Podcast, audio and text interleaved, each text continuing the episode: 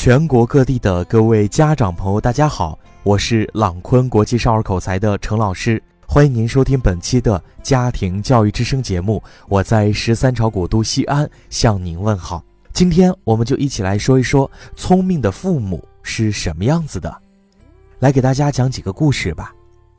几天前去一家西餐厅吃饭，邻桌坐着两对夫妻。分别带着七八岁的孩子，看样子像是两个家庭在聚餐。其中有一个女人，浑身珠光宝气，衣着靓丽，名牌包露着耀眼的 logo。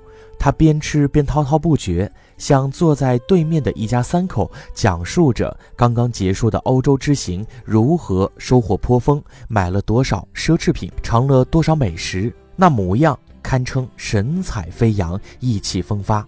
他身边的男人亦颇为得意，假意嫌他没见过世面，自己却财大气粗地说：“全世界的地方随你去，反正咱们家有的是钱。”这时，一直夹在他们中间不肯好好吃饭的小男孩突然兴奋起来，用小叉子将盘子里的水果一顿乱插，尖利的小嗓门不停地高喊着：“咱们家有的是钱。”而坐在他们对面的那一对夫妻。始终没有机会插嘴，只是偶尔神采怪异的随声附和，直到他们得意的说完，对面的女人才忍不住酸溜溜的说了一句：“真羡慕你们，不像我们家，简直要活不起了。”对面的男人听闻此言，神采愈加尴尬，马上急赤白脸的争辩讽刺，眼看着两人的脸色越来越难看，马上就要迎来一场争吵，炫富的夫妻赶紧出言劝解。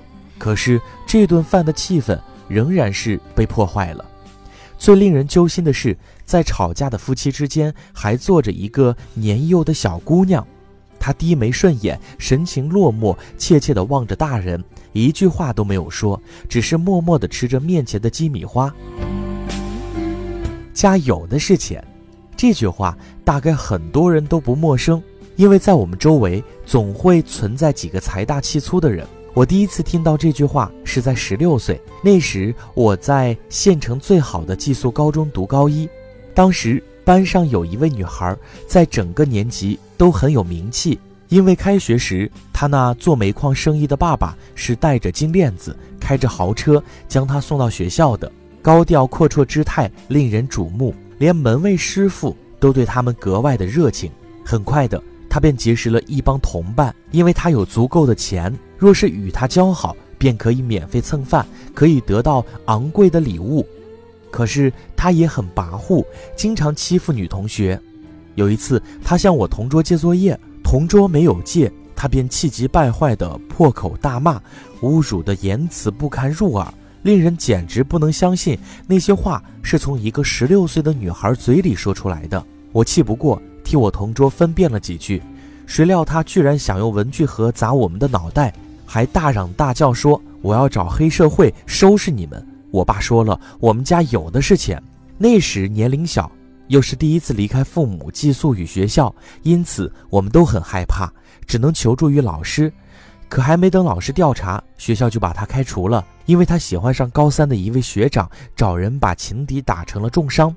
据说。他离校那天，全家出动了几辆豪车，兴师动众地将他接走，大有向学校示威的意味。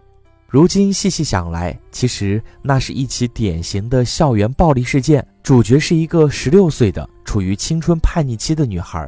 但究其原因，罪魁祸首非他的父母莫属。因为十六岁的孩子看似应该懂事儿，但实则三观尚未成熟，一言一行、举手投足间都是父母的影子。想必他的家人平日里便以有钱人而洋洋自居，四处炫富招摇，崇尚金钱万能，因此他从小便在内心深深刻下了有恃无恐的烙印，所以才跋扈嚣张、任性妄为，甚至做出伤害同学的事情来。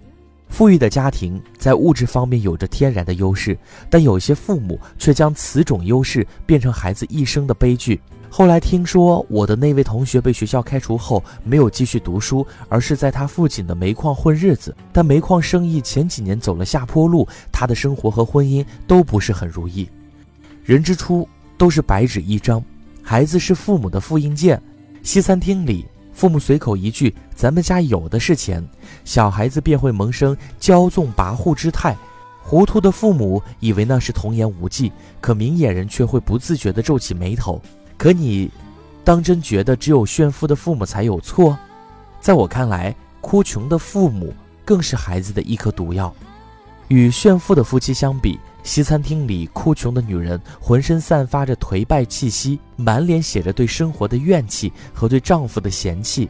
她不知道自己随口说出来的话语飘进孩子的耳朵，是这个世界最冰冷的绝望。从他们的衣着来看，半点没有活不起的样子。也许他们并不富有，也许他们有自己的苦衷，可是，在孩子面前，有意无意地表现着自己的穷困窘迫。不满，最终受伤害的还是孩子。一个喜欢炫富的家庭，最容易培养出一个任性跋扈的孩子，而经常哭穷的父母，往往会将子女打造成敏感、自卑的模样。热播剧《欢乐颂》里，樊胜美的妈妈便是典型爱哭穷的人。他习惯于对所有的亲戚朋友哭穷，习惯于到处占小便宜和抱怨，所以成年后的樊胜美虽天生美貌，性格却自卑敏感，内心毫无底气，毫无安全感。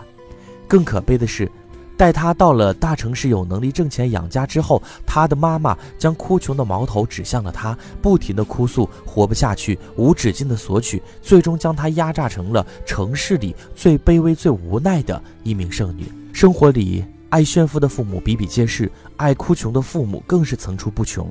和别人聊天，他们会说：“我要穷死了，你们都比我强。”孩子要读书，他们会说：“读书干什么？饭都要吃不上了。”和伴侣吵架，他们会说：“跟你在一起，以后都不会有好日子。”其实哪里有那么严重呢？只不过是父母有自己的心思罢了。